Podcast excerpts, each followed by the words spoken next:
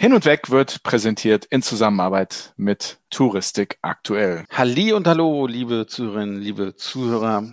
Ja, hier in Frankfurt scheint die Sonne. Trotzdem so ganz euphorisch bin ich nicht, aber ich freue mich natürlich sehr, dass ja, wir heute mal wieder zu dritt hier sind, denn Matthias Gürtler, Chefredakteur von Touristik Aktuell, ist heute wieder mit dabei. Und wen überrascht es?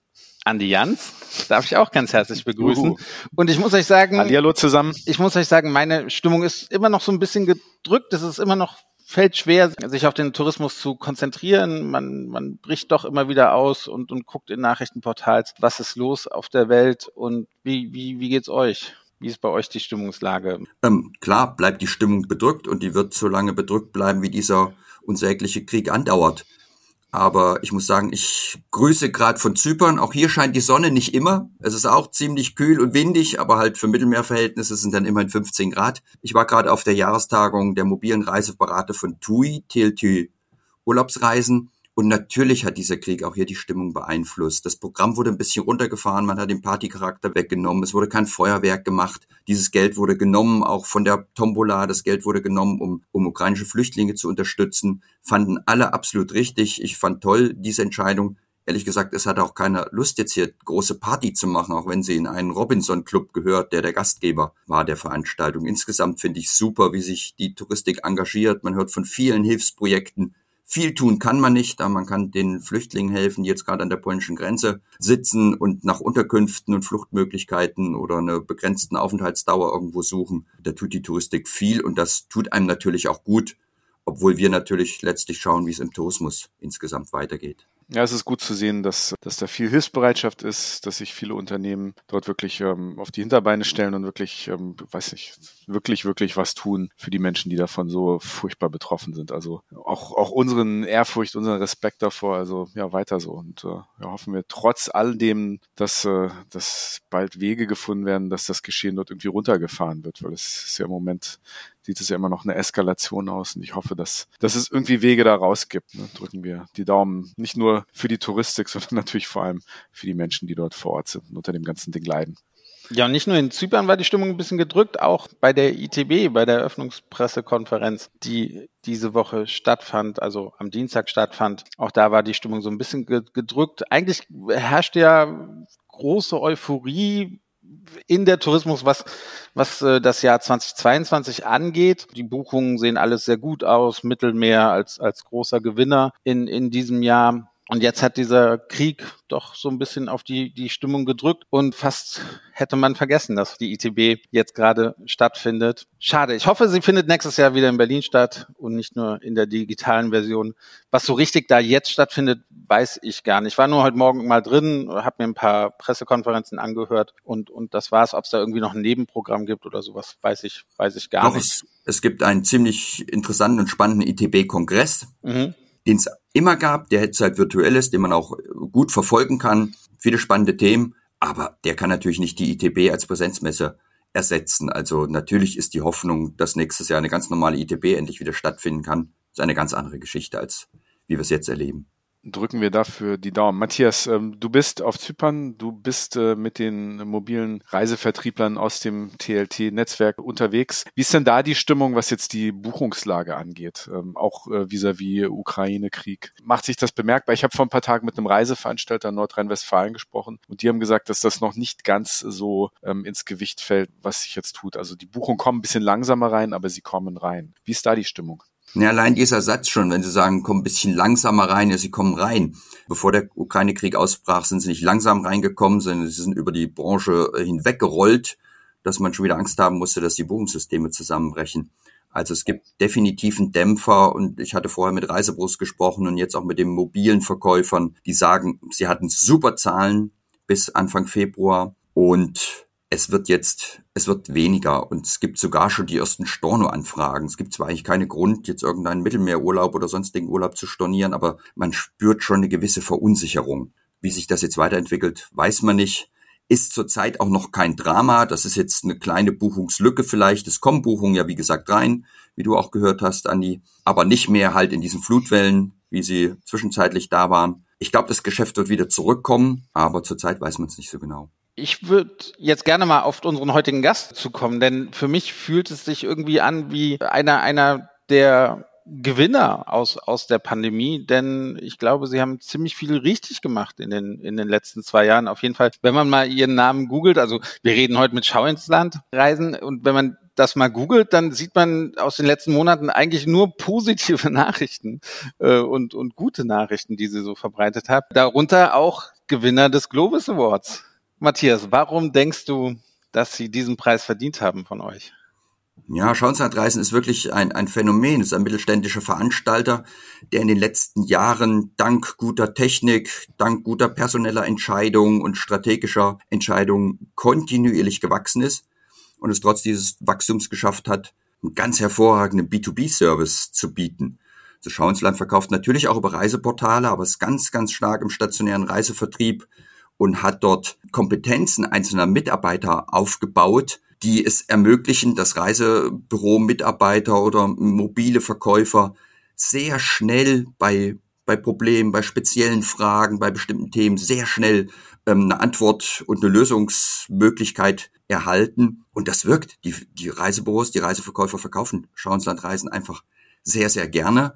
Und vor allem während der Pandemie wurde extrem viel richtig gemacht. Das war teuer für Schauensland, aber das Investment scheint sich gelohnt zu haben.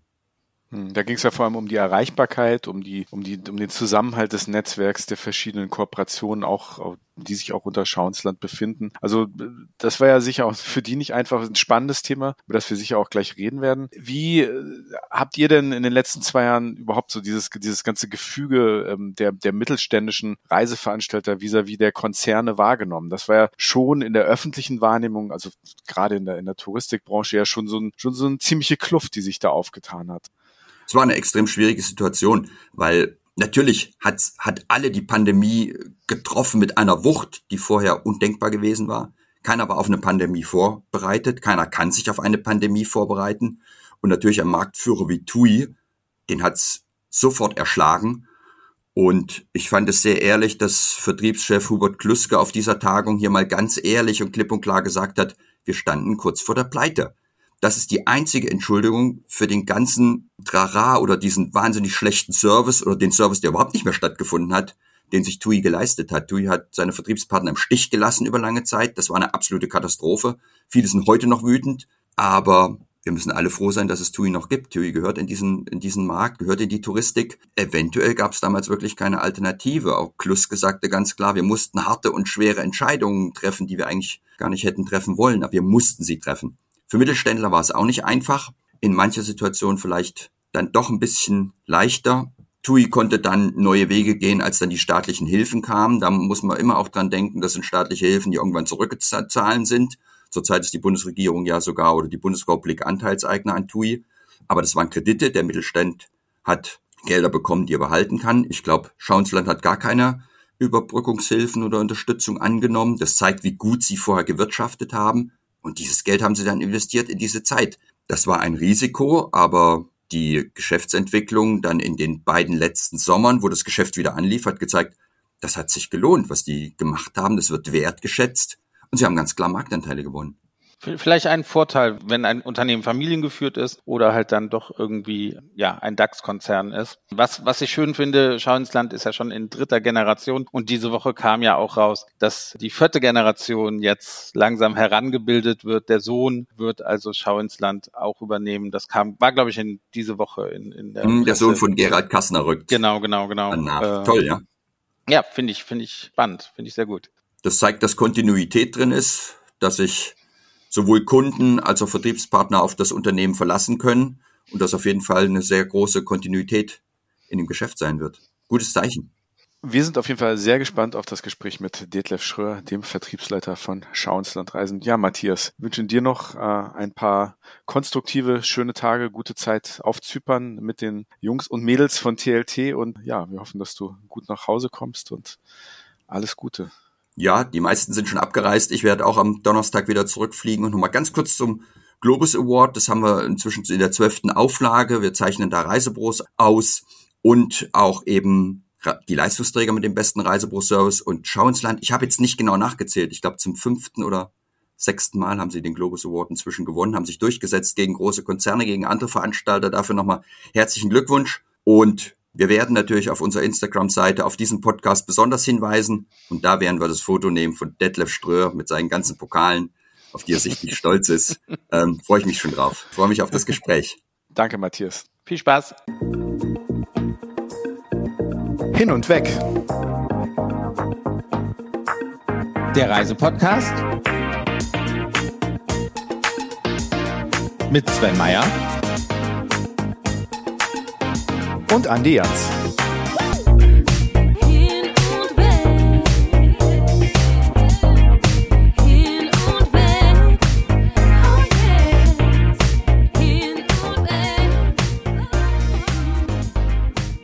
Er ist ausgebildeter Reiseverkehrsfachmann, hat selbst im Reisebüro gelernt, wie auch an der Wirtschaftsfachhochschule Münster ein betriebswirtschaftliches Studium absolviert. 2001 wechselte er seine Position von hinter dem Counter zum Veranstalter Altours, wo er fast zehn Jahre verschiedene Vertriebssparten leitete. Seit 2010 leitet er den Vertrieb beim Duisburger Traditionsveranstalter Schauenslandreisen, der bis heute im Besitz der Familie Kassner ist.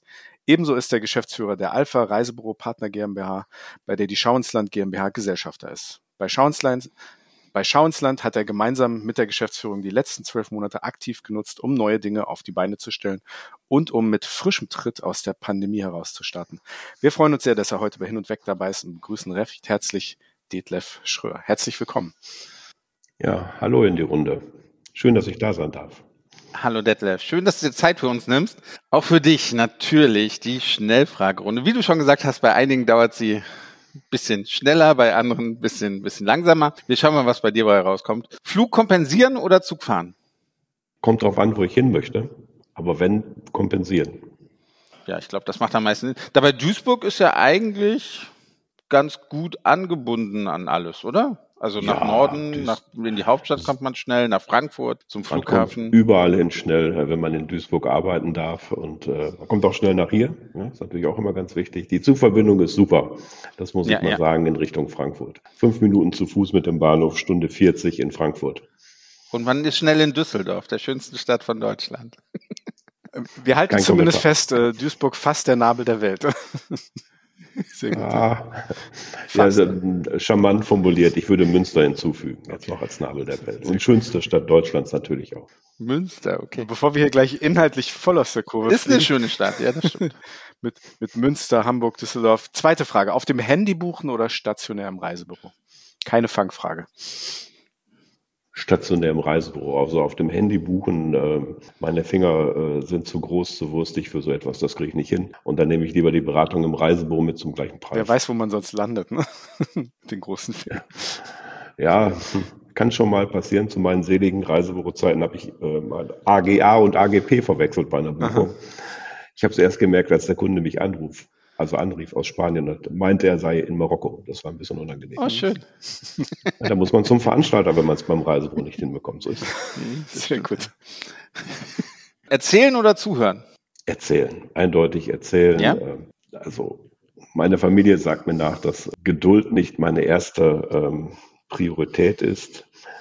Und äh, ja, in dem Job ist immer Erzählen angesagt. Das ist so. Und das hast du von klein auf gemacht und, und ja, in die Wiege gelegt mein, bekommen. Wenn ich meinen Eltern glauben darf, ist das so. Und auch meinen Geschwistern, ja. Das, äh, das war von klein auf so, ja. Ich fürchte. Aber immer nur Sinnvolles natürlich. Immer nur Sinnvolles. natürlich, natürlich. Ja, ja, Ausschließlich ganz Sinnvolles. So wie heute. So wie heute. Ja, na top. Bis heute, natürlich. Sehr gut. Österreich oder Kanada? Wir haben ein bisschen Recherche gemacht. Kanada. Kanada. Kanada, Kanada. Also Österreich ist äh, das drittschönste Land natürlich nach Deutschland und Kanada, logischerweise. Das ist sehr, sehr klar. Wo, wo, wo denn am liebsten in Kanada? Was sind so die schönsten Ecken? Ich habe da jahrelang, also ich habe da vier Jahre gelebt in Kanada und ich bin auch sehr Kanada-affin. Oh, jetzt wird's für mich natürlich gefährlich. Nee, ich, ich kenne wirklich nur ganz wenig. Ja. Also äh, ich werde diesen Sommer wieder nach Halifax fliegen, zum wiederholten Male. Also Neuschottland, New Brunswick, Quebec, äh, Gaspé-Halbinsel, äh, Cabbage Trail, all diese Dinge sind wieder angesagt. Das ist ähm, meine Belohnung für zwei Jahre Pandemie sozusagen. Endlich wieder raus äh, mit der ganzen Familie und dann äh, sich zwei, drei Wochen treiben lassen. Wunderschön. Aber ähm, ist natürlich auch so in, in, äh, in früher Jugend, in meiner frühen touristischen Jugend, noch als Auszubildender hatte ich das Vergnügen, eine Camperüberführung zu machen von Seattle nach Anchorage, quer durch Kanada. Also und äh, das war auch außerordentlich beeindruckend. Ich habe schon viel gesehen in meinem Leben, aber ähm, da träume ich doch noch manchmal von der einen oder anderen Geschichte bis heute. Wie, wie, wie lange war, warst du da unterwegs? Lange war ich da unterwegs? Vier Wochen ungefähr. Ich habe den Camper äh, seinerzeit überführt äh, im Auftrag eines Markt, heutigen Marktbegleiters, den ich heute nicht sagen möchte, aber er fängt mit F an und hört mit TI auf. Müssen wir jetzt lange rätseln. Nie, nie gehört. nie gehört, ja, ja. Keine Ahnung, was er meint. Ja, an die äh, alten Hasen CA Ferntouristik stand, glaube ich, seinerzeit noch auf den Katalogen. Ja. Sehr gut. Okay. Ja, Kanada ein Land, in dem das Sehr Autofahren gut. wirklich noch Spaß macht. Ne? Ja. ja, Autofahren ist noch nicht, nicht so meine Leidenschaft. Auch hier nicht. Also jeder, der jeden Morgen ins Ruhrgebiet reinpendeln darf, 60 Kilometer und abends wieder rauspendeln darf, und dann noch gerne Auto fährt, der ist leicht äh, masochistisch veranlagt, Mann. Sehr gut, sehr gut. Dann ist Münster vielleicht doch nicht der Nabel der Welt. Aber das ist äh, vielleicht was anderes. Münster fährt mein Fahrrad. Ja, das stimmt. Ja. Ausschließlich. Äh, das, das war äh, sehr gefährlich, ist das auch in Münster. Also äh, als Fußgänger auf den, auf dem Fahrradweg zu laufen. Wir sind schon wieder bei Münster gelandet. Ja, aber Sven, wenn du sagst, du läufst, du läufst auf dem Fahrradweg, du fährst ja auch nicht Fahrrad auf der Autobahn. Doch. Also das liegt also jetzt nicht an der Stadt Münster. Das ist schon Leute, alles schon gesehen bei Sven. An, an dir. Also, ja. Alles schon da gewesen. Die letzte Schnellfragerunde. Familienunternehmen oder DAX-Konzern? Familienunternehmen. Einfach das Gefühl ist, ist ein anderes. Ich kann es ja am Ende des Tages nicht beurteilen. Ich habe ähm, immer in ähm, inhabergeführten Unternehmen gearbeitet und äh, vieles sch zu schätzen gelernt, gerade jetzt in den letzten zehn Jahren. Insofern steht mir kein Urteil zu. Aber ich schätze natürlich die äh, sehr kurzen Entscheidungswege, die Möglichkeit ähm, zu gestalten. Ähm, das stelle ich mir in dem einen oder anderen ähm, Großkonzern doch anders vor. Kurze Dienstwege auch bei uns im Podcast. Die Schnellfragerunde hast du überstanden. Wir steigen gleich ein mit der ersten Frage. Und was wir im Intro nicht erwähnt haben, ist, dass du als Prokurist auch 30 Reisebüros der FunExpress Touristik GmbH managst, als Subunternehmen der Schauensland. Ne? Kannst du für unsere Hörerinnen und Hörer einfach mal einordnen, welche verschiedenen Rollen du in diesem ganzen Schauensland-Konstrukt spielst und wie das, wie das so aufgebaut ist. Das klingt ja nach, nach drei, vier verschiedenen Hüten, die man irgendwie gleichzeitig aufhat. Ja, ich frage mich auch manchmal selbst genau. Also eigentlich jeden Morgen. Ja. Äh, Welchen Hut setze ich heute auf? Welchen Hut setze ich auf? Ja, ähm, ich habe kaum noch Haare auf dem Kopf. Insofern ist, trage ich auch privat mittlerweile Hut. Ähm, welche Rollen habe ich? Also der, sicherlich der wichtigste ist der äh, des Vertriebsleiters bei Schauensland. So, das ist der Hut natürlich. Ähm, hinzugekommen ist dann vor einigen Jahren ähm, FunExpress, also die eigenen Reisebüros, wenn man so möchte. Wir haben dort eine Kette seinerzeit übernommen, wo ich Prokura habe, die ich also das Vergnügen, Vergnügen habe, mit anzuleiten. Wobei ich natürlich immer sagen muss, äh, das mache ich nicht selbst. Das ist ein Team von sehr, sehr guten Kolleginnen und Kollegen, die ich jetzt namentlich gar nicht alle nennen möchte. Sandra, Mona, wie sie alle heißen, die das hier in der Zentrale machen. Ähm, geführt natürlich äh, mit den ganzen Büroleiterinnen und Büroleitern. Also jetzt ähm, damit anzugeben, dass ich jetzt im Tagesgeschäft tief drin sei, das stimmt natürlich nicht. Wobei ich ganz klar sagen muss, es hilft mir, es hilft mir in meinem Hauptjob außerordentlich, immer wieder auch ähm, sehr damit befasst zu sein, was sind eigentlich die Sorgen und Probleme des einzelnen Reisebüros. Ja? Wie sind denn gerade die, bis mal ein paar Monate zurückdenken, die Corona-Bestimmungen in Sachsen, warum müssen wir jetzt auf einmal die Büros dort schließen? Warum ist es in Baden-Württemberg so und in Hessen so? Personalsuche, all diese Themen. Das hilft außerordentlich und es hilft einem sehr geerdet zu bleiben. Das finde ich super. Das ist richtig klasse.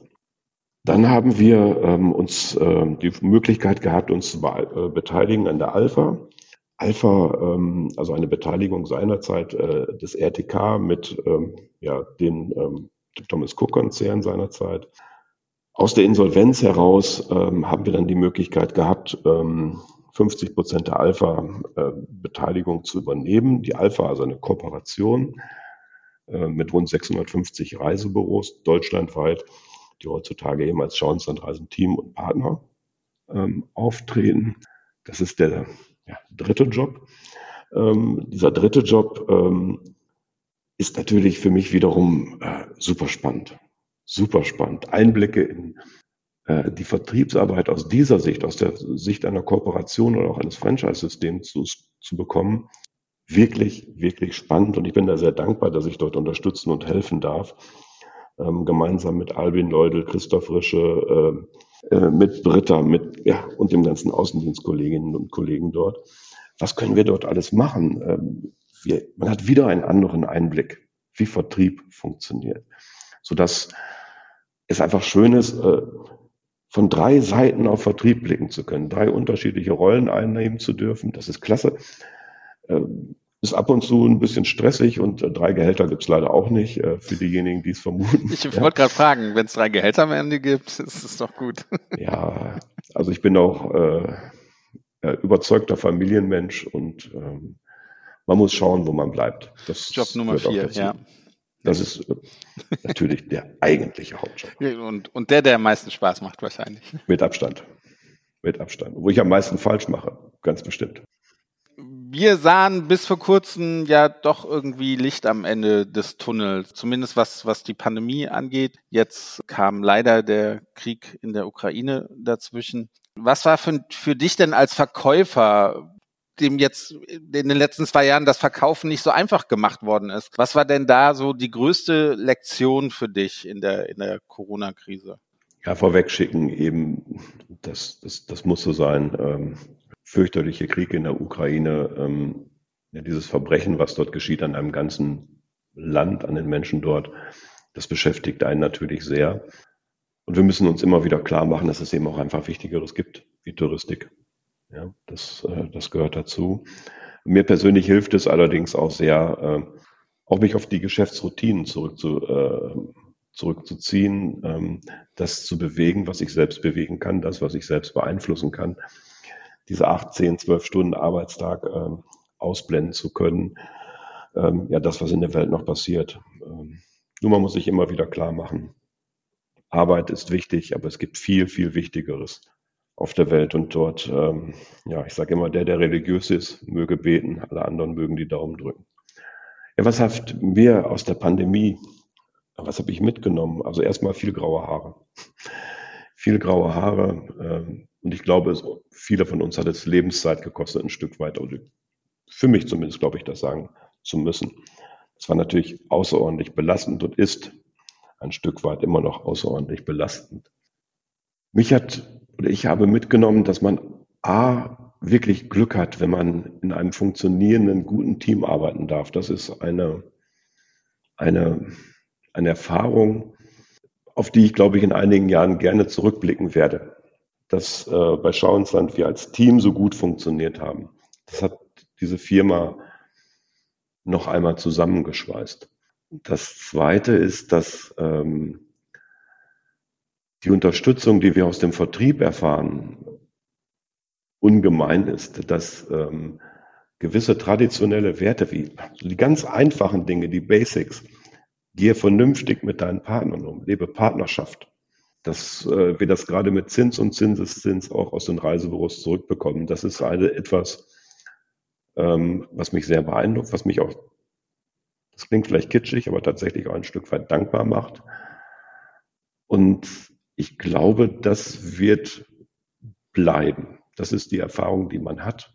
Verhalte dich vernünftig und ähm, du wirst vernünftig behandelt werden ein Stück weit. Und ähm, ja, das ist schön. Das freut mich auch. Jetzt bist du ja auch ein, ein sorry für das Wort, ein alter Hase in, in der Touristik.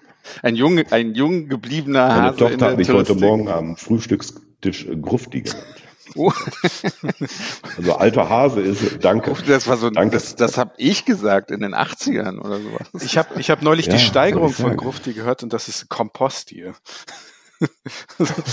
das fand ich gemein. Auch hart. Auch hart, ja. Auch, ich hoffe, meine Tochter wird diesen Podcast erst in einigen Jahren nicht weiterleiten. Wurde, wurde dir schon ein, ein Sitzplatz in der U-Bahn angeboten? Noch nicht. Ja. Noch nicht. Von Mir schon. Für mich ist schon jemand aufgestanden. Eine Dame. Das, das, das war, das tat wirklich weh, das tat wirklich weh. Meine Frau wäre vor Lachen fast umgefallen, weil für sie ist niemand aufgestanden. Recht, also, also weil sie natürlich viel jünger aussieht. Deswegen. Also du bist ein jung gebliebener Hase in, in der Touristik. Du hast einige Krisen, Kriege mitgemacht. Jetzt war die Pandemie ja doch nochmal irgendwie kom komplett was anderes. Einige leider haben gesagt, ja gut, ähm, das, das reicht jetzt, das ist zu viel. Ähm, ich, ich gehe aus der Touristik raus. Hattest du jemals den Gedanken, ich, ich ich denke, ich hoffe natürlich nicht. Und, und was macht für dich die Faszination aus? Warum würdest du nie die Touristik verlassen? Oder hast du mit dem Gedanken gespielt? Also ich glaube, ähm, jeder, der sagt, dass er nicht dunkle Stunden in dieser Pandemie hatte, der, der ist entweder nicht ehrlich zu sich selbst oder er sagt die Unwahrheit. Ich persönlich habe nie ähm, allerdings gedacht, dass ich die Touristik oder auch diese Firma verlassen werde, ähm, aus verschiedenen Gründen. A, bin ich der Familie Kastner, Gerhard Kastner insbesondere aus verschiedenen Punkten ähm, dankbar, wie er das angegangen hat, wie er diese Firma leitet. Und dort ist einfach eine persönliche Verpflichtung da. Ich fühle mich aber auch desgleichen dem Team verpflichtet, was, äh, mit dem ich zusammenarbeiten darf. Ähm, wenn man Personalverantwortung hat, dann sollte man auch ein Stück weit das ähm, Leben und ernst nehmen und ähm, an Bord bleiben. Immer. Und es macht Spaß, mit einem solchen Team zusammenzuarbeiten. Ich möchte es nur noch mal wiederholen. Es macht Spaß, wie Leute zusammenhalten können, auch wenn es richtig böse ist. Zu sehen, wie gut wir dann auch ähm, funktionieren. Wobei Spaß natürlich das falsche Wort ist, wenn im äh, Büro nebenan äh, eine Kollegin weint, weil sie alles Mögliche stornieren darf im März 20. Also das kann doch wohl nicht sein. Ich muss jetzt hier die 25.000 Euro Buchung muss ich hier gerade schon nicht, ich kann jetzt nicht mehr. Ja. Abends um halb elf. Das sind so Dinge, das nimmt man mit. Auch die eine oder andere Entscheidung, die man hat treffen müssen, das war fürchterlich. Insofern ist Spaß vielleicht das falsche Wort, aber es, es berührt einen. Ähm, das sind für mich so diese beiden Dinge. Äh, das Team hier, äh, eine Verpflichtung, auch vielleicht so ein bisschen altmodisch, ähm, die, die einen immer an Bord halten wird immer. Ähm, Spaß an der Touristik. Äh, jetzt, wir haben gerade über diesen fürchterlichen Krieg in der Ukraine ähm, kurz gesprochen. Vielleicht bin ich dort blauäugig, aber ich persönlich denke immer, wer sich gut kennt, wird nicht aufeinander schießen und wird äh, mit Respekt umgehen. Das ist vielleicht eine blauäugige Sicht der Welt und der Dinge, aber ein Stück weit hänge ich der einfach nach. Ich bin gerne in der Welt unterwegs. Ich mag gerne andere Kulturen kennenlernen. Ich äh, ähm, äh, freue mich einfach, andere Menschen kennenzulernen. Ich bin neugierig. Und die Welt ist einfach so schön und ich möchte, dass möglichst viele Leute diese Welt auch kennenlernen und dann mit viel Verständnis miteinander leben. Und darum glaube ich einfach, Touristik hat neben vielen anderen Dingen auch, auch ähm, eine gesellschaftliche Relevanz in irgendeiner Form. Das ist schon ein wichtiges Thema. Es macht einfach viel mehr Spaß. Wir verkaufen, wir haben die Chance, Träume zu verkaufen. Ja. Wenn wir in einer Branche wären, wo wir Schrauben verkaufen dürften oder was weiß ich, Toilettensitze, würden wir vielleicht alle gemeinsam mehr verdienen, aber macht es mehr Spaß, Schrauben zu verkaufen, wie Reisen, wie Träume? Da, das möchte ich bezweifeln. Also ich, ich habe noch nie Schrauben oder Toilettensitze verkauft, aber ich bin da ganz bei dir. Ähm, Schrauben habe ich ja? schon verkauft in meinem Studio, okay. äh, Studium, in der ja, doch, äh, zu, zu, zu Studienzeiten tatsächlich. Scheint nicht so viel Spaß gemacht zu haben. Doch, hat schon Spaß gemacht, hat gute Kohle gebracht seinerzeit, äh, im, im Akkord äh, dort zu sitzen und bestimmte Dinge zu machen. Aber ja, Spaß. War nette Leute. Ja. Wir beten das fast ein bisschen gebetsmühlenartig auch, auch, auch runter in den letzten Wochen, wie, wie wichtig wir den Tourismus sehen, also wirklich auch um diese interkulturellen, großes Wort, Antagonismen zu überkommen, also dass sich Menschen halt wirklich im wahrsten Sinne des Wortes sehen, ne? also dass Touristen, Reisende, die Länder bereisen, da, da passiert was. Und das ist ja, egal was da passiert, das ist immer besser als das, was da nicht passiert, wenn man sich nicht gegenseitig sieht und ja. bereist, also von daher ähm, ist das natürlich eine große Sorge, dass nicht nur, nicht nur gerade ähm, wegen Corona wenig davon stattgefunden hat, aber jetzt natürlich auch wegen, wegen des Konfliktes in der Ukraine, dieses Krieges, dass das das Ganze noch, noch ein bisschen lähmt, weil wir kommen ja jetzt aus einer Krise und das, das Ganze legt sich jetzt wie so ein Schatten, nicht nur über die Branche, sondern über die ganze Welt. Ne? Das ist sozusagen, ja. ähm, wie geht ihr damit um? Wobei eins möchte ich in dem Zusammenhang anmerken, oder äh, der Wunsch der Menschen zu verreisen überlagert im Moment vieles. ähm, es ist nicht so, dass wir dort äh, ähm, ein, ein Zusammenbrechen der Neubuchungen sehen oder viele Stornierungen. Überhaupt nicht. Also das ist aus meiner Sicht, der ich schon, ähm, wer Sven das so schon mal formuliert, alter Hase. Äh, jung gebliebener Hase. Jung gebliebener Hase. Sven verpackt seine Frechheit. Äh, der schon so viel schön. gesehen hat. Ähm, also das, das war wirklich schon auch bemerkenswert, dass der Wunsch der Menschen zu verreisen, wieder rauszukommen, vieles überlagert im Moment. Und das ist auch bemerkenswert. Und das zeigt auch, dass wir eigentlich wirklich eine, äh, ein gutes Jahr vor uns haben. Der Wunsch zu reisen ist immens, rauszukommen, der ist immens, die Welt wiederzusehen, immens. Am Strand zu liegen und nicht mit Maske, günstigstenfalls auf dem Balkon zu sitzen. Dieser Wunsch ist immens und ähm, das muss man sich auch immer wieder vor Augen führen bei aller äh, dramatischen Lage, die in der Welt, in der Ukraine gerade ist. Ich möchte das gerne wiederholen. Wir müssen uns auch an unseren Routinen, an unseren ähm, Dingen festhalten und wir sehen, was im Moment passiert. Die Buchungen laufen vernünftig weiter. Bemerkenswert, was ist ein Fakt. Relativ untypisch deutsch, oder? Also ich hatte früher immer das Gefühl, wenn eine Krise irgendwo auf der Welt ist, leiden auch andere Gegenden der Welt mit, mit dieser Krise. Also nach einer Zeit wird dann irgendwie umgeschichtet äh, in eine andere Region, aber, aber eigentlich ist dann erstmal so ein, oh mein Gott, Buchungsstopp. Ja, also ich will das gar nicht bewerten, aber es, äh, Fakt ist, das passiert nicht so. Mhm. Ich habe das schon ganz anders erlebt, äh, in, allen möglichen äh, mhm. Dingen vorweg. Ich habe auch mit anderem gerechnet, aber das ist für die für die Kolleginnen und Kollegen in den Reisebüros, glaube ich, auch eine sehr wichtige und sehr gute Botschaft. Ja, den Kopf oben zu halten, den Rücken gerade zu halten, bei ähm, mitzufühlen mit den, mit den Menschen dort in der Ukraine, aber gleichzeitig auch zu wissen, der Wunsch zu reisen scheint vieles zu überlagern. Und äh, damit die Nachfrage bleibt. Ich glaube, ähm, ähm, ich hatte äh, mit unseren Büroleitern der eigenen Büros äh, die Gespräche mit den Büroleiterinnen und Büroleitern der eigenen Büros, äh, wo dann auch immer wieder die Frage kam, ja, was passiert denn jetzt? Viel, viel Austausch in den letzten zwei Wochen oder zwölf Tagen jetzt mit, mit ähm, Büros und es kommt immer wieder zurück, ja, es läuft weiter, es läuft weiter. Ich habe Sorge, dass es vielleicht anders kommt, aber es läuft weiter. Und das ist bei aller Dramatik auch eine gute Botschaft. Das hören wir auch von anderen Veranstaltern. Das ist eigentlich, also ja, sicher macht ihr vieles richtig. Sicherlich überall so. Aber es ist, glaube ich, ein Trend, der sich jetzt gerade so ein bisschen abzeichnet, von dem wir natürlich hoffen, dass er. Wir machen auch vieles falsch, wir machen unsere Fehler nur heimlich, sage ich immer.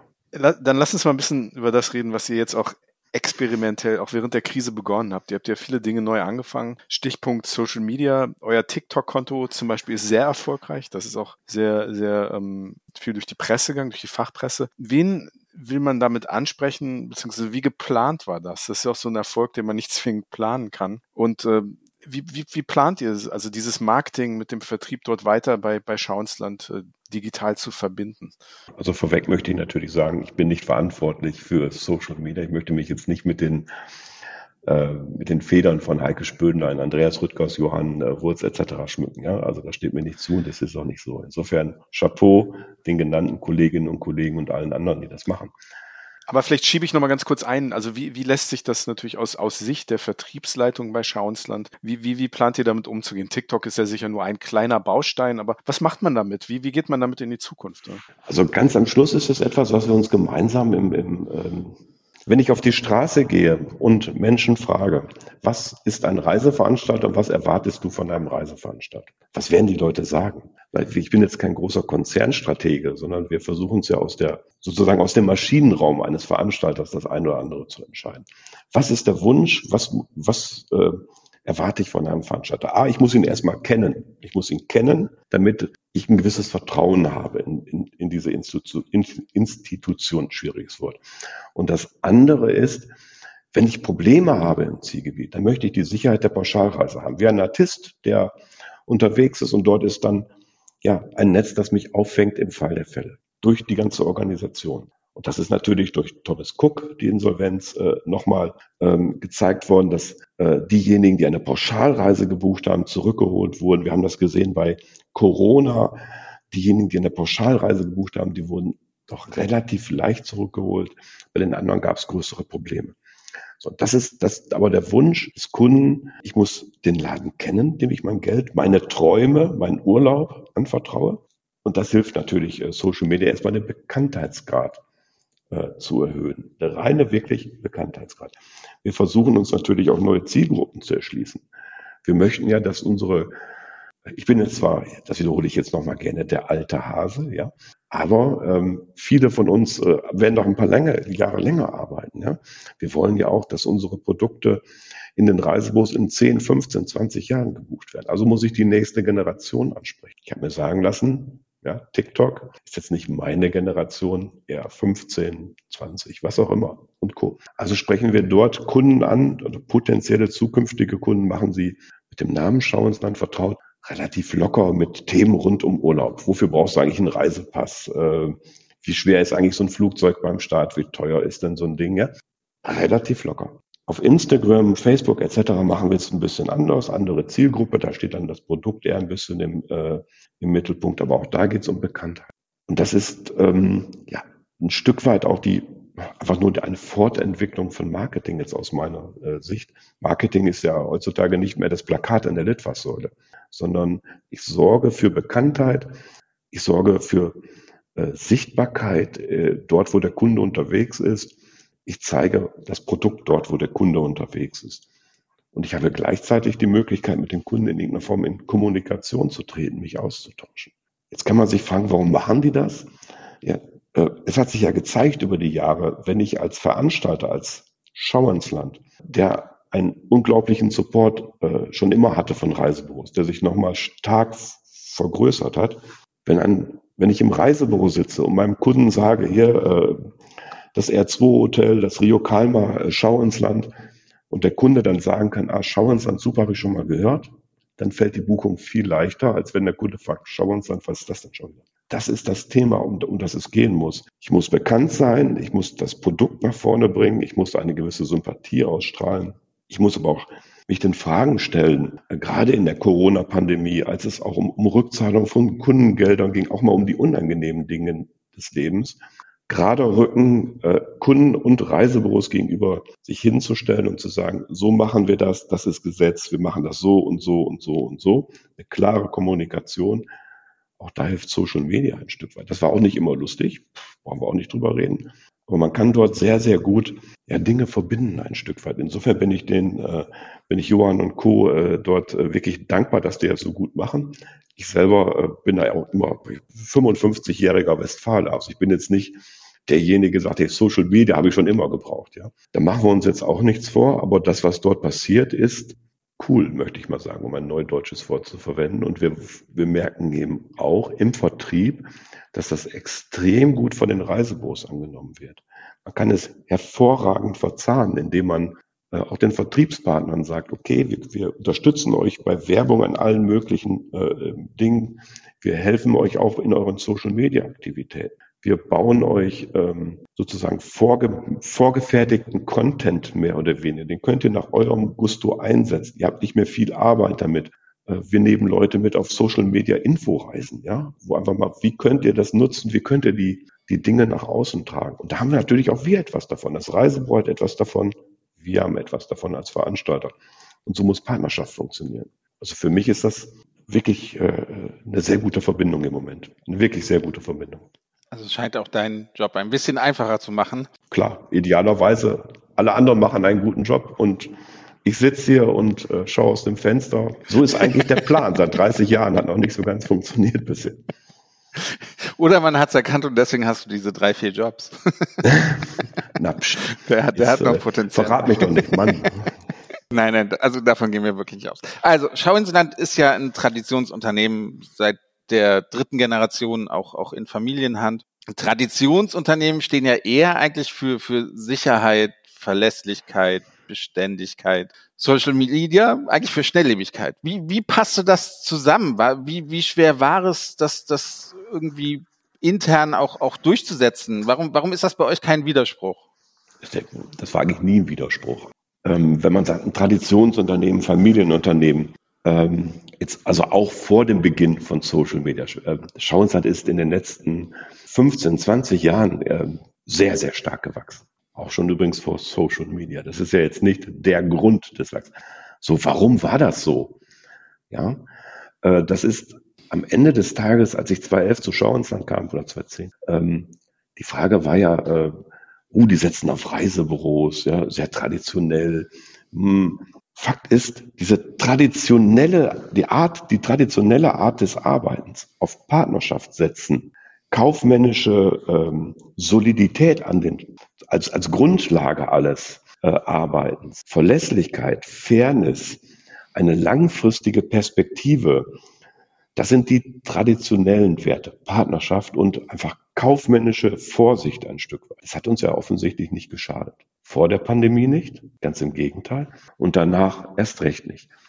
Aber was ist die ganze Zeit zeitgleich passiert? Äh, der, der, das sind die traditionellen Werte. Der Name ist natürlich schon sehr traditionell, aber der Maschinenraum äh, ist hochmodern.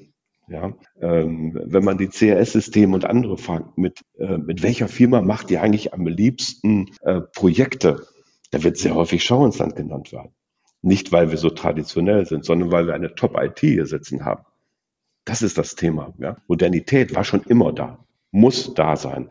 Sonst hast du keine Chance. Du musst äh, den Reisebüros, den Vertriebspartnern, auch den OTS natürlich zeigen, dass du immer äh, so State of the Art bist, dass du immer auf der Höhe der Zeit bist. Nur weil man dich lieb hat, wird dich niemand verkaufen. Die Datenqualität muss top sein, die Verfügbarkeit muss top sein, äh, das Produkt muss ein sehr gutes sein. Und wenn dazu noch ein äh, vernünftig arbeitender Vertrieb kommt, super. Und jetzt noch Social Media und damit die Markenbekanntheit bei Endverbrauchern steigern. Das ist eine durchaus interessante Mischung im Moment gerade. Insofern überhaupt kein Widerspruch, sondern Modernität war immer da, musste immer da sein. Lass uns mal noch beim Thema Vertrieb bleiben. Gerade bei Schauensland war das zum Beispiel ein großes vertriebliches Thema. Jetzt im zweiten Teil der Pandemie das Thema Werbekostenzuschuss. Bei euch wurde der vor allem in Ostdeutschland erhöht, also euer WKZ, den ihr auch an Reisebüros gegeben hat. Auf welche Frage war das die Antwort? Also warum ist das dort passiert und auch in der Form? Weil da, da wurde ja relativ viel drüber geredet und geschrieben. Ne? Ja, das war eigentlich ähm, ähm das war nicht die Absicht, dass dort viel darüber geredet wird. Du sprichst an, die Erhöhung des WKZs für Reisebüros in Sachsen. Mhm. Ja. Zeit, also nicht Ostdeutschland, ne, sondern Sachsen. Okay. Warum? Ja, alle Reisebüros Deutschland durften zu der Zeit offen haben, nur nicht in Sachsen. So, die waren also sozusagen doppelt getroffen in irgendeiner Form. Äh, völlig absurd, ja, ein Stück weit. Ähm, teilweise wurden die Kunden dann äh, ja, über die Grenze nach Sachsen-Anhalt gekarrt von dem einen oder anderen. Dort darf ich beraten. Völlig absurd das war jetzt keine ähm, Antwort auf eine Frage, sondern es war einfach nur der Versuch, ähm, Büros, die in besonderer Weise gebeutelt sind, noch mal ein bisschen mehr äh, zu zeigen, hey, wir denken an euch. Das war's. Dass dort die eine oder andere Pressemitteilung oder ähm, raus entstanden ist, war eigentlich gar nicht die Absicht. Hm. Hat aber gezeigt, dass ihr doch sehr punktuell und auch sehr, sehr geografisch sensibel irgendwie agiert, wenn das am Mann ist. Ne? Also das ist ja nicht, ist ja nicht kein selbstverständlich für auch, auch für, für, für einen mittelständischen Reiseveranstalter zu sehen, hier ist Not am Mann und dann das auch so, so umzusetzen. Da wart ihr ja relativ schnell. Ne? Da bin ich anderer Meinung. Das muss doch selbstverständlich sein. Also wenn das nicht mehr selbstverständlich ist, dass man die Probleme der einzelnen Reisebüros oder einzelnen Regionen sieht, dann, äh, also dann wäre ich hier aber sowas von falsch am Platz. Dann, äh, wenn das nicht selbstverständlich wäre, dann hätten wir ein Problem. Das ist doch genau das, was aus Sicht vieler Reisebüros vielleicht auch ähm, uns ausmacht, dass wir ähm, zuhören, dass wir ähm, dran sind. Und ihr habt vorhin die mehreren Jobs angesprochen. Wenn du äh, ein Reisebüro in Dresden, eins in Leipzig hast und die dir sagen, was machen wir denn jetzt? Ich muss jetzt hier zumachen. Wie gehen wir jetzt damit um? Wer dann noch nicht zuhört, dem ist nicht mehr zu helfen. Mit der Alpha haben wir diverse Büros, ähm, sehr, sehr gute Büros im betroffenen Bereich gehabt. Ja, wer da nicht zuhört, äh, was soll man noch dazu sagen? Also das ist, aus meiner Sicht ist das die Selbstverständlichkeit. Man muss die Basics beherrschen. Alles andere ist schön. Es gab ja den ein oder anderen Reiseveranstalter, der überhaupt nicht erreichbar war. Also von Zuhören gar nicht die Rede sein kann, sondern äh, ne, also das, das war ja, wie gesagt, bei, bei vielen nicht zwingend selbstverständlich. Ja, dann, ihr könnt ja versuchen, dort anzurufen, ob ihr durchkommt. Also, ähm, aber am Ende des Tages, ähm, jede und jedes Unternehmen hat seine eigenen ähm, seine eigene Strategie, seine eigenen Werte. Bei Schau ins Land, äh, also wir haben uns im Führungskreis im März, April 2020 sehr zu Beginn der Pandemie zusammengesetzt. Und dort wurden bestimmte Entscheidungen getroffen, wie wir damit umgehen. Und das ist vielleicht so nur in einem ähm, Familienunternehmen möglich gewesen, in dieser Form. Also wirklich die kurze Entscheidung, da gucken sich einige Menschen tief in die Augen und einer trifft eine Entscheidung und sagt, okay, so machen wir das jetzt. Augen zu und durch. Und so haben wir es durchgezogen. Aber wenn man eben auch mal ganz ehrlich zu sich selbst ist, hatte Schau ins Land eine andere Möglichkeit. Wir haben uns damals auch gefragt, was ist denn, wenn wir jetzt sagen würden bei Schau ins Land, so wir machen jetzt hier die Schotten dicht, wir schalten die Telefone ab. Bei einem Team, äh, von äh, fast 400 Leuten, das seit zehn Jahren auf Service getrimmt ist, also wo Service in der, in der DNA steckt. Wir hätten noch gar keine Chance gehabt. Ähm, das muss man eben auch sagen. Das ist, das wird ja auch von den Kolleginnen und Kollegen so getragen. Das ist unsere DNA. Wir können vielleicht ein Stück weit gar nicht anders. Jetzt im Nachhinein kann man immer sagen, okay, ihr habt alles richtig gemacht. Das hätte auch komplett anders ausgehen können. Machen wir uns nichts vor. Da gehört auch ein Stück weit Glück dazu. Aber auch die Kolleginnen und Kollegen anderer äh, Veranstalter haben sicherlich ihre guten Gründe gehabt, genau so zu handeln, wie sie gehandelt haben. Und da steht niemand anderem auch ein Stück weit ein, oder mir zumindest kein Urteil zu. Dass äh, Reisebüros unseren Weg vielleicht, äh, den aber auch andere natürlich vernünftig gegangen sind. Äh, ich bin mir sicher, auch die Kollegen von der FDI und Co. haben alles gegeben, Altours, alles gegeben, äh, was irgendwie ging.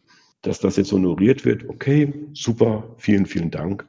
Aber jeder hat seine, ähm, ähm, seine Gründe gehabt und das sollte man vielleicht auch immer bei öffentlichen Urteilen ähm, müssen bedenken, wenn dort ähm, auch über Persönlichkeiten, die die Branche äh, verlassen, vielleicht auch sehr hämisch teilweise geredet wird, ist nicht meine Welt, sagen wir mal so.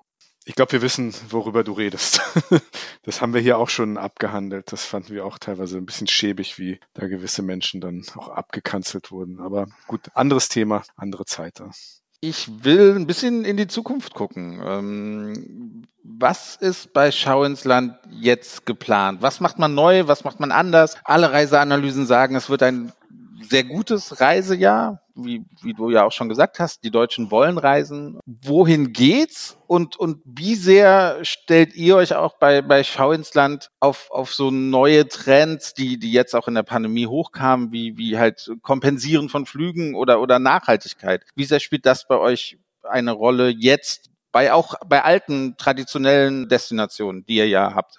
Ja, natürlich. Ähm, also das Thema Nachhaltigkeit ähm, es ist immer, man muss jetzt wirklich unterscheiden zwischen dem, was, eben, was man als Mensch denkt und das, was der Kaufmann sieht oder die Kauffrau sieht. Auch die Studien sagen ja, okay, das Thema Nachhaltigkeit wird immer wichtiger in der Kaufentscheidung. Ich rede jetzt rein als Kaufmann, nicht als Mensch, der seine Tochter irgendwann, die zwölf ist, irgendwann auch in einer vernünftigen Umwelt groß werden. Es wird wichtiger, aber es ist bei weitem nicht ein kaufentscheidendes Kriterium. Mhm. Ich finde es persönlich äh, bedauerlich, dass der eine oder andere sagt, ja guck, schaut doch mal, das ist noch kein kaufentscheidendes Kriterium, da haben wir noch mal ein paar Jahre Zeit, das müssen wir jetzt noch nicht machen. Das halte ich persönlich als Mensch auch für falsch. Wir müssen dort etwas tun. Insofern bin ich sehr dankbar, dass wir zum Beispiel äh, seit einiger Zeit mit Atmosphäre äh, aktiv zusammenarbeiten, das Thema Kompensation angehen. Wir dürfen uns aber auch eins halte ich auch ein Stück weit für gefährlich. Wir werden nie eine Branche sein, die grün ist. Das können wir nicht. Wir können natürlich die Auswirkungen unseres Business, die können wir versuchen, möglichst klein zu halten, indem wir mit den Zielgebieten reden, mit den Hoteliers reden, ähm, indem wir unser eigenes Handeln in irgendeiner Form versuchen zu verändern. Ähm, weil wenn wir es eben schaffen, unseren Fußabdruck kleiner zu machen, um fünf Prozent, um zehn Prozent, weil der Fußabdruck nun mal relativ groß ist, ist der Effekt auch wiederum größer als in einer wirklich grünen Branche. Insofern sind wir dort auch in der Verpflichtung. Und Fakt ist doch auch eins, ähm, wenn du es schaffst, das vernünftig und pfiffig zu machen, dann nimmst du auch die Leute mit, die vielleicht, denen es äh, Ökologie jetzt nicht der, der, der Herzenswunsch ist, sondern die auf Euro und Cent gucken. Die muss es ja auch geben. So, aber wenn du siehst, dass äh, das Vermeiden von Müll zum Beispiel am Ende des Tages ja sogar Geld sparen kann, dann nimmst du viele Leute mit. Ich finde es äh, hervorragend, zum Beispiel äh, einer unserer wichtigsten Hotelpartner, Iberostar, wenn man dort sieht, dass sie es schaffen, äh, sehr nach vorne zu gehen, doch mit einem äh, Ansatz der Müllvermeidung, äh, die dort wirklich sehr, sehr, sehr viel machen. Das sehr gut machen und damit auch noch wirtschaftlich erfolgreich sind und auch Kunden ziehen zunehmend. Wir brauchen solche Leuchtturmprojekte immer mehr, dass wir dort Kunden ziehen. Ähm, Ich glaube schon, dass diese Branche sich sehr schnell verändern wird in diese Richtung. Schneller als viele von uns denken heute. Aber ich glaube auch, dass wir gut aufgestellt sind, das hinzubekommen. Das glaube ich tatsächlich. Auch das ist vielleicht ein Stück weit blauäugig. Aber ich glaube, das werde ich auch noch erleben in, im Job, dass wir das gut hinbekommen. Das wird ein relativ schneller Wandel sein. Aber es ist natürlich unser Job als Veranstalter, diesen Wunsch der Kunden nach mehr Nachhaltigkeit auch in die Zielgebiete zu bringen, an die Airlines zu bringen und zu sagen, hier, wir brauchen nicht nur das und das Zimmer, sondern dem Kunden stößt es sauer auf, wenn das und das und das nicht passiert. Also kümmert euch bitte. Und das gelingt zunehmend besser. Ja, da hat der Kunde ja auch eine, eine gewisse Art von Macht. Also so, ich bin da vollkommen Die deiner Macht. Meinung, dass das eigentlich sehr schnell klappen kann, auch vor Ort, ne, in den verschiedenen Destinationen, dass, dass Hotels nachhaltiger werden, äh, Müll vermeiden und so weiter und so Aber fort. Aber auch klappen. natürlich durch den Druck von ja den den Gästen, die das ja. natürlich dann auch vor Ort mitbekommen. Was was läuft denn gerade gut für die Sommersaison? Gib doch mal ein paar, paar Muss ich immer aufpassen, was ich sage, ne, damit ich, ich weiß ja nicht so. Ich habe mir sagen lassen, ihr habt ja so zwei bis vier Zuhörer in der Branche. ähm, Fünf. Es sind eigentlich so die Klassiker bei uns. Ne? Das ist Griechenland, das ist Spanien. Sehr, sehr stark, die sehr, wirklich sehr, sehr gut laufen. Insofern keine, keine Exoten. Ja? aber mhm. auch zum Beispiel Dominikanische Republik extrem. Wir haben Vollcharter dorthin, ja. Das mhm. ist jetzt nicht nur, es läuft gut, sondern wir haben natürlich auch das entsprechende Angebot da äh, gerade. Mhm. Aber es sind eigentlich wenig Überraschungen. Wenn ich, äh, wir vergleichen ja, ich glaube, in der ganzen Branche, unser aller, unsere aller Statistiken sind gegen 18, 19, ja, muss man sich auch immer wieder klar machen, das letzte Jahr vor der Pandemie, da sind die äh, Top-Zielgebiete eigentlich die ähnlichen wie seinerzeit. Mhm keine Überraschung. Aber das ist ja eben häufig auch so, ähm, ich möchte wieder zurück zu dem, was ich vielleicht mal vorher erlebt habe, zwei Jahre entbehrt habe. Was man ein wenig sieht, ist, dass die Zielgebiete besser laufen, die das Versprechen der Ruhe so ein bisschen haben. Also eher Fuerteventura als Gran Canaria. Ohne die beiden Inseln jetzt werten zu wollen. Aber das ist aus Sicht des Kunden, ich bräuchte, hätte gerne Ruhe, Stück weit Abstand. Und das verbinde ich vielleicht eher mit Fuerteventura wie mit anderen Kanaren zu machen. Also die Mittelmeerregion. Ich wusste noch gar nicht, dass äh, Fuerteventura im Mittelmeer liegt. Nein, nein, nein. Danke, äh, dass ich gerne. Also, okay, das schneiden wir. Das war jetzt die Retourkutsche für den alten Hafen. Ne? Also. Na, eigentlich war meine vorherige Frage, deswegen blieb ich bei, bei Mittelmeerregionen hängen. Das heißt, die Trends sagen, dass das Mittelmeer, Türkei, Griechenland, ja. Spanien und sowas boomen wird die, dieses Jahr. Und dann, wenn das so ist, dann würdet ihr euch nicht darüber beschweren. Nein, also ähm, ganz am Schluss muss es immer so sein, äh, dass wir alle dem Kunden äh, das geben, was er möchte. Der Kunde muss in den Urlaub wollen und unser Job als Veranstalter, als Schau ins Land ist es, Urlaub in besten Händen daraus zu machen. Das ist das Thema. Das gelingt uns in Verbindung mit äh, den Kolleginnen und Kollegen der Reisebüros und, und auch der Portale, ähm, ja, im Moment ganz gut scheinbar. Das, was wir sehr spannend finden, ist so dieser Spagat zwischen den individuellen Bedürfnissen des Kunden und diesem Thema Sicherheit, Pauschalreise, was du ja auch schon angesprochen hast. Was ja auch wichtig ist. Und beides, beides wächst, das Sicherheitsbedürfnis, aber auch die individuellen Bedürfnisse. Wie zuversichtlich äh, seid ihr denn, was diesen Spagat angeht, zwischen einer gut abgesicherten, preislich leistbaren Pauschalreise und diesen individuellen Bedürfnissen, die ja auch immer weiter wachsen? Ich bin, da bin ich wirklich sehr zuversichtlich. Ähm, man, ich habe angefangen, in einem Reisebüro zu arbeiten. 30 Jahre ist es wohl bald her. So, da äh, war es noch so, die Pauschalreise sehr in ein Korsett gepresst. Du fliegst samstags mit der Kondo hin, du fliegst samstags wieder zurück, 14 Tage später. Und bestimmte Hotels waren an diesen Flug sogar gebunden. Ja, ein sehr starres Korsett. Das ist ja die Pauschalreise heute nicht mehr. Das muss man ja auch mal klar machen. Wobei ähm, für die Kolleginnen und Kollegen draußen an den äh, Mikrofonen doch mal bitten, denkt euch doch mal ein neues Wort für Pauschalreise aus, weil ähm, mir fällt auch nichts an.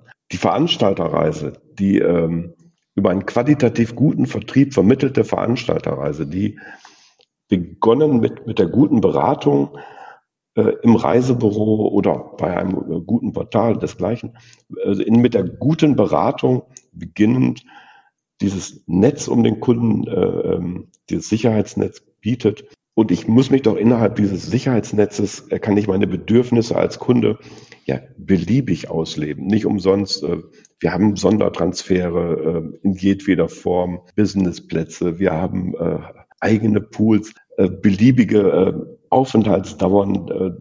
Ich fliege von Köln los, ähm, bleibe zwei Tage in einem Hotel, habe drei Tage leer, gehe dann in das vierte Hotel. All das funktioniert ja innerhalb der Pauschalreise. Wir müssen es eben durch Technik schaffen, unser Produkt ähm, immer mehr zu individualisieren und es rechtlich aber als Pauschalreise weiter vermarkten zu können. Ein wichtiger Punkt ist natürlich, du hast es gerade, ähm, ich glaube, äh, Andi war es äh, gesagt, es muss leistbar bleiben. Die Politik muss natürlich aufpassen, dass sie die Pauschalreise nicht überfrachtet, überreglementiert. Durch zum Beispiel die äh, Insolvenzabsicherung, äh, die Veränderung, die natürlich notwendig war. Ich will das nicht in Abrede stellen. Aber je mehr Reglementierung es, es gibt, desto teurer könnte die Pauschalreise, die Veranstalterreise werden. Und es könnte ein zu großer Preisabstand zu Bausteinen entstehen, so dass der Kunde dann vielleicht den einen oder anderen Baustein mehr bucht und im Fall der Fälle überhaupt nicht mehr abgesichert wäre.